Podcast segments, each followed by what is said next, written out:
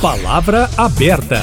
Expectativa para uma decisão do Supremo Tribunal Federal para que seja prorrogado o prazo para que Minas Gerais faça adesão ao regime de recuperação fiscal.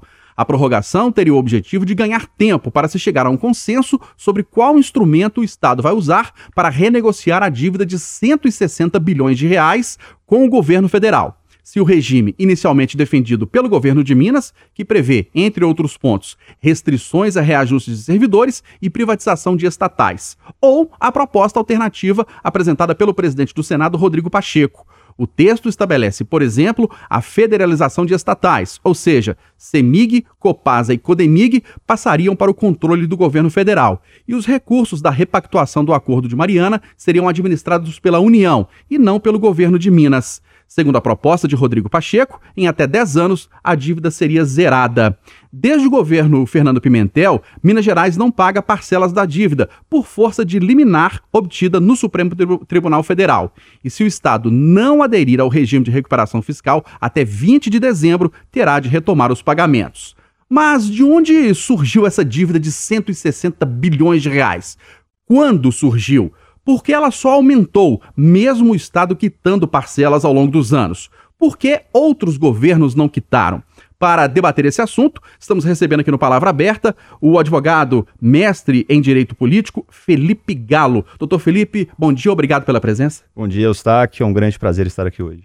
Recebendo também o advogado especialista em Direito Público, Jorge Washington Cansado Neto. Doutor Jorge, bom dia, obrigado pela presença. Bom dia, Eustáquio. Uma satisfação estar aqui na, na grande emissora dos Mineiros. Muito obrigado. Começando com o doutor Felipe Galo, de onde surgiu essa dívida de 160 bilhões de reais, que é 50% maior do que a arrecadação mensal do Estado?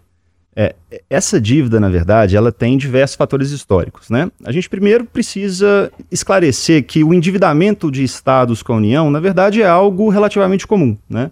O Estado, para a consecução de políticas públicas, ele precisa, às vezes, tomar empréstimos, é, é contrair dívidas para, então, conseguir, sim, é, executar essas políticas.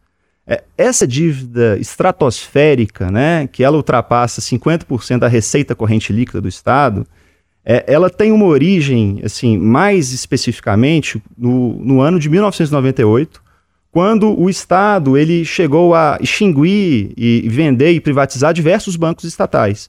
E para isso, né, pra, para conseguir fazer jus e o balanço fiscal desses bancos, ele acabou precisando contrair um empréstimo com a União. E aquela coisa, de 1998 para cá, incide juros, incide é, é, encargos financeiros, incide atualização monetária, e a dívida ela só foi se avolumando ao longo do tempo. E isso explica um pouco qual que é o cenário de hoje, por que essa dívida chegou a esse patamar. Pois é, mas nesse período houve também pedido de empréstimo de Minas Gerais para fazer uma obra, construir uma estrada, fazer uma grande obra pública ou foi só essa questão dos bancos? É, é exatamente que, que, eu, que eu expliquei, né? Porque de fato a gente precisa, né, para o Estado, às vezes ele não tem o dinheiro em caixa para conseguir executar uma obra, né, para fazer uma obra. E ele acaba contraindo diversos outros empréstimos. E é natural que o Estado faça isso. Inclusive, não é apenas o Estado de Minas Gerais que possui dívidas com a União. Praticamente todos os estados do Brasil possuem. A diferença é que ela fugiu do controle. Né?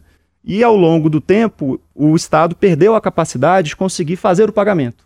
É igual a gente toma um empréstimo de um financiamento de carro de um financiamento de um imóvel. Se a gente não paga aquela dívida desde o seu início, ele vai se avolumando. E às vezes a gente consegue pagar só os juros e não o principal.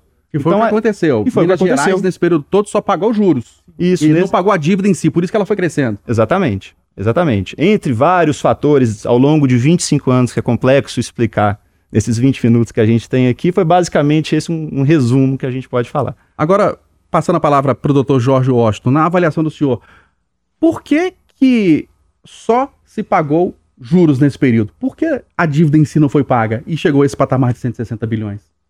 É bem, Eustáquio, é, a questão é a seguinte: existem os acordos a serem feitos, né, os pactuações. Então, é, em momentos distintos da história de orçamentária em Minas Gerais, é, se pactuou com a União a amortização de juros e a amortização do principal da dívida também, né? Então, é, se, foi se foi feito.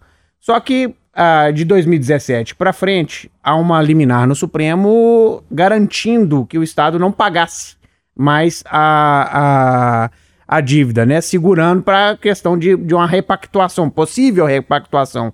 Nós já vamos aí para quase sete anos, né? Dessa, dessa decisão da, da Excelsa Corte. E o, temos até o dia 20, como você bem pontuou no, no, no início do, da nossa, nossa jornada aqui.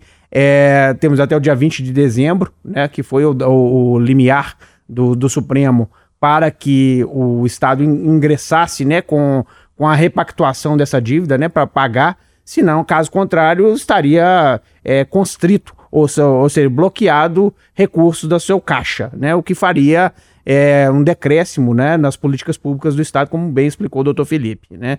É, quanto a, a, a, a esse rolo, é, enrolar da dívida, a gente não fala, como o doutor Felipe muito bem explicou, a, o Estado, né, o planejamento estatal, seja ele em qualquer esfera, União, Estados ou, municípios, dentro do direito financeiro, é, existem aí o, o, as regras a serem feitas. Então, você tem a diretriz orçamentária e a todos, todo final do ano, a, o, ente, o ente público, ele é, a, apresenta na Assembleia Legislativa, nas câmaras municipais e na, no Congresso Nacional. Estamos aí com, com o presidente Lula vetando parte do, do, do orçamento que foi feito, né? Ontem foi divulgado é, isso.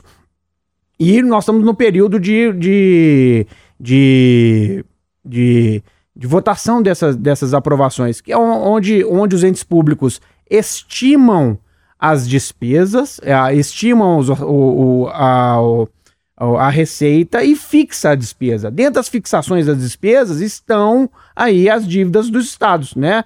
Estão a dívida a serem pagas. Então, ou seja, eu vou é, divulgar na minha, na minha dentro do meu, do meu planejamento X% do meu, do meu, da minha estimativa de receita para quitação da dívida, né?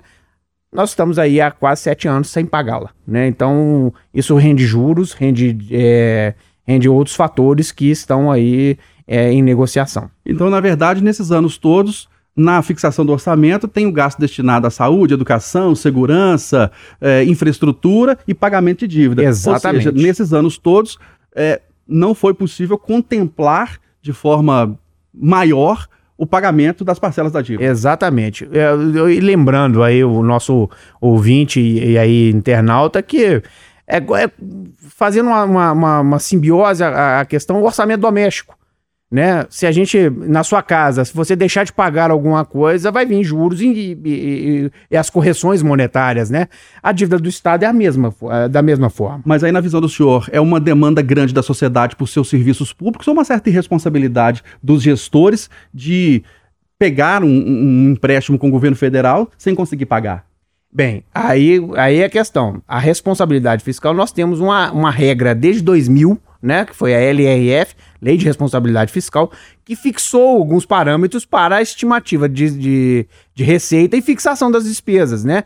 Então, o gestor público, dentro desses parâmetros de, de englobar as políticas públicas e políticas sociais, inclusive investimentos em infraestrutura, investimentos em saúde, investimentos na, na, na nas áreas é, sociais e tudo mais, eles têm que estar contemplados aí a, a, a, o fomento do, do, do, da, do desenvolvimento dessas políticas, né?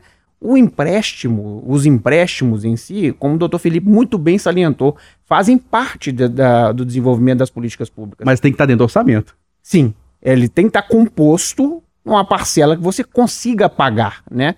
Não é o, o tanto é que até mesmo na liberação de crédito você demonstra aí a quantidade, os, as estimativas de receita que você tem ao longo de um período, né? Então, é nesse ponto. Voltando a palavra para o doutor Felipe Galo. São 25 anos aí, então, que essa dívida é, tá rolando, né, desde 1998, aproximadamente que o senhor falou, e chegou a esse patamar de 160 bilhões de reais. E não se apresentou uma proposta até hoje para que ela fosse é, quitada num curto prazo. Agora tem essa proposta do senador Rodrigo Pacheco, presidente do Senado, de que ela pode ser zerada em 10 anos com federalização de estatais, é, com a, o recurso da repactuação de Mariana, por exemplo, sendo administrado pelo governo federal. É, o senhor acha que ela é possível de ser executada e por que, que ela não foi pensada anos atrás, nesses 25 anos? É, o porquê não foi pensado, né? A gente sempre tem que pensar na cabeça do governante da época. Né? A gente tem que pensar, né, igual a gente estava falando da questão é, é, orçamentária e financeira de contração de empréstimos, né? O gestor público, por que ele vai contrair um empréstimo? Ele precisa de um dinheiro imediato para, às vezes, financiar uma obra, financiar uma política pública, que ele imagina que no futuro ele vai aumentar as receitas do Estado e do ente federativo a, através desse empréstimo. Então, em determinado momento histórico, a gente estava com a, as dívidas equacionadas. A partir do momento em que não eh, se parou de pagar essa dívida, se perdeu um pouco do controle dessa dívida, a gente torna ela praticamente impraticável, praticamente impossível de ser paga. Então a gente tem que sempre pensar com essa gestão da época. A proposta apresentada pelo Rodrigo Pacheco, né, a gente tem que analisar ela sempre na ponta do lápis. Porque é, quando a gente fala de é, contração, assunção de dívida, pagamento de dívida, a gente tem que entender ao certo qual que é o planejamento, qual que é o, a, a, realidade concreta e o que se espera no futuro próximo e no futuro que a gente está pensando daqui a 10 anos. Então, é possível a gente resolver e pactuar essa dívida junto com a União? É sim. Tanto que nos 160 bilhões de reais que o Estado de Minas tem dívida, 93% da dívida é com a União. Né? Então, o maior devedor, se a gente conseguir negociar com, com ela, naturalmente a gente vai conseguir é, trazer uma situação fiscal mais equilibrada para o Estado. Mas agora a gente tem que ver na ponta do lápis. É, pelo que a gente está acompanhando lá em Brasília, existe ainda uma fase muito inicial dessas negociações. A gente ainda precisa colocar na mesa todos os setores, o governo do Estado, o, o, a, a, União, Poder Legislativo, Tribunais de Contas, Ministério Público, para de fato entender qual que é a proposta, qual que é a realidade dela e como conseguir de fato pactuar essa dívida. Porque pode ser uma solução muito importante para Minas Gerais pensando daqui a 10 anos. Mas a gente tem que sempre lembrar né, de uma palavra-chave na, na questão do direito orçamentário, que é a sustentabilidade intergeracional. Eu não posso querer resolver um problema do presente e jogar esse problema para o futuro. Eu tenho que, na verdade, resolver e pensar que daqui a 20 anos, daqui a 25, daqui a 30 anos, ainda vai ter um mineiro que vai precisar de alguma política pública do Estado e o Estado vai precisar estar é, é, tá com a sua saúde financeira em dia, né? Então, a proposta ela é interessante no primeiro momento. Porque se a gente está devendo para a União, a gente precisa pactuar essa dívida com ela, e se tiverem negociações é, é, interessantes a serem feitas, então pode sim valer a pena para o povo mineiro. O próprio governador Romeu Zema já se mostrou favorável à federalização de CEMIG, Copasa e Codemig. Sim, e, é, e, essa, inclusive, é uma das grandes é, é, apresentações, uma das grandes propostas, né? Porque a gente tem esses três ativos, né? que incorpora o patrimônio do Estado de Minas Gerais, cada um com uma configuração jurídica diferente, e que poderiam ser utilizados sim para a gente conseguir fazer uma repactuação com a dívida da União. Agora, a gente estava até conversando aqui antes dessa nossa conversa, né, que existe um problema jurídico para cada uma dessas soluções. Né? Então, a federalização da CEMIG ela vai trazer um problema jurídico próprio. Exatamente. A federalização da Comigo vai trazer outro problema jurídico. Então, é uma solução que ela não vem de um futuro imediato, ou seja, até o, prazo de 20 de dezembro que a gente começou é, essa nossa conversa. E só salientando, Eustáquio, né, corroborando aí as palavras do, do, do Dr. Felipe, que é a, essa, essa nova medida tro, trazida né, pelo, pelo presidente do, do, do, Senado, né, o presidente do Congresso Nacional, o senador Rodrigo Pacheco, mineiro, é, ela, o, o, o ministro da Fazenda, Fernando Haddad, recebeu ela né, a recebeu com, com, com, com, as cautelas devidas, porque o Tesouro Nacional precisa ainda avaliar, né? E a, com isso, parece que eles vão entrar em, em, em, pedindo ao Supremo Tribunal Federal, que é a, a, o autor, né, o que é o, a, o, onde tramita a ação que delimitou esse prazo de 20 de dezembro, re, é, ressurgindo aí mais 120 dias para a avaliação do contexto apresentado, nesse novo contexto apresentado pelo senador Rodrigo Pacheco. E eu queria só, é, a título né, de, de, de é, para a gente engrandecer o debate, não só essas questões é, é, da federalização das empresas públicas né, estaduais. A, a, dívida também ela veio com o decréscimo da Lei Candir, em 1995. Quando é que foi, o que aconteceu com essa Lei Candir?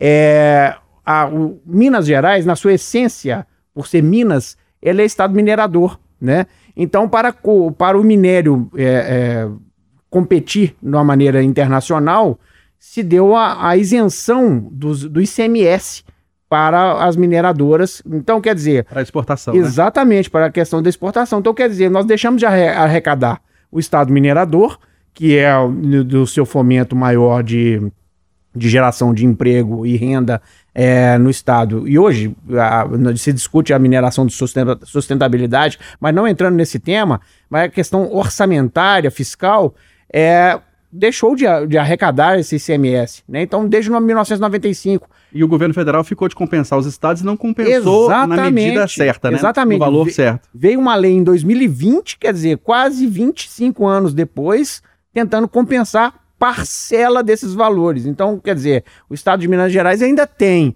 a, ser, a receber vale, é, um grande é, é, incremento do, do seu orçamento, né? Por conta das perdas havidas lá atrás. E, doutor Jorge, se eu só puder complementar nesse pensamento, que, que de fato ele é impactante para a questão orçamentária de Minas, a Lei Candir hoje, estimada pelo governo, está em cerca de 8,7 bilhões. Mas os críticos, por exemplo, ao regime de recuperação fiscal levantam um ponto é, é devido, né? Por que, que então não incidiu juros, mora Também, nas né? parcelas Exatamente. da Lei Candir? Porque o Estado, de um, de um certo ponto, ele perdeu o poder de arrecadação, com o decréscimo da Lei Candir. Ele, por outro lado, portanto, teve que aumentar o seu, o seu rol de, de empréstimos tomados muitas vezes com a União. Então, ele acabou aumentando a dívida porque perdeu a receita. E quando vai recompensar, vai compensar essa receita perdida, ela vem sem aplicação de juros, atualização monetária. Exato. E esse é um grande debate que é feito hoje que de fato tem que ser levado mais a sério. Agora, para a gente até finalizar, doutor Felipe Galo, a gente está falando desse regime de recuperação fiscal, re renegociação de dívida de Minas Gerais e fala também do Rio de Janeiro, Rio Grande do Sul e Goiás, principalmente o Rio de Janeiro. Falam, ah, lá não deu certo o regime de recuperação fiscal. E os outros 20 e tantos estados não estão devendo ao governo federal? É, é muito interessante isso, porque, igual assim, na premissa da fala foi praticamente todos os estados e todos os entes federados acabam precisando tomar empréstimos e, e sim dever, então, portanto, ao governo federal, né? É, a grande diferença é que existe uma equalização da dívida nos outros estados. Esses quatro estados, né, incluindo aqui Minas Gerais, que você citou, eles são os estados que não conseguiram equalizar essa dívida. Né? Então a gente tem, por um lado, Goiás e Rio Grande do Sul, que, a, pela própria Secretaria do Tesouro Nacional, entendem que estão numa situação favorável de adesão ao regime de recuperação fiscal, mas, por outro lado, o Rio de Janeiro é um exemplo de grande crítica, porque o débito da União que o Rio de Janeiro teve aumentou durante o período de adesão ao regime de recuperação fiscal. O regime de recuperação é isso: eu preciso diminuir minhas despesas, vender meu patrimônio para conseguir pagar a dívida. É. Mas no caso, ele reduziu despesa, reduziu potenciais investimentos e aumentou a dívida. Então, de fato, é um debate muito complexo. O Rio de Janeiro está aí para mostrar que o RRF não necessariamente vai resolver a situação fiscal. Em contrapartida, só fazer um adendo, o, Rio Grande, o estado do Rio Grande do Sul, em 2019, quando foi, foi feita a adesão ao regime de recuperação fiscal, ele teve a, a sessão do, do, do a alienação dos bens, né? Vendeu, acho que estatais, só não conseguiu vender o Banrisul porque ainda é irrigado no, no, no, do, dos gaúchos, né? Salvo engano. Mas é, hoje equacionou. Ah, tinha pelo menos quatro ou cinco gestões que não pagavam esse 10 terceiro, né? Dos servidores públicos. Hoje você tem aí é, equacionado. Quer dizer, é, um, é, é, o, é o olhar da lupa, né? É a lupa grande em cima do, da questão orçamentária fiscal. 30 segundinhos, uma última pergunta para o senhor. Diante de tudo isso que a gente está falando, é preciso mudar a relação do governo federal com os estados, chamado Pacto Federativo, diminuir essa concentração de impostos 70%, 80% nas mãos do governo federal? Demais. Isso, a política pública, ela se dá no município e o estado tem o seu garantidor como executor, né? A União fica lá em Brasília, né? Fica longe. Então, eu acredito que os, o Pacto Federativo deve ser reorganizado para isso, né? Por conta desse, desse fator, onde se estabelece políticas públicas são nos municípios, nos estados. Debatemos aqui no Palavra Aberta deste sábado, eu, Eustáquio Ramos, com o advogado Felipe Galo, que é mestre em Direito Político, e com o advogado especialista em Direito Público Jorge Washington Cansado Neto, a negociação do governo de Minas com o governo federal sobre a dívida de 160 bilhões de reais e a adesão de Minas ou não ao regime de recuperação fiscal ou adesão à proposta alternativa apresentada pelo presidente do Senado, Rodrigo Pacheco.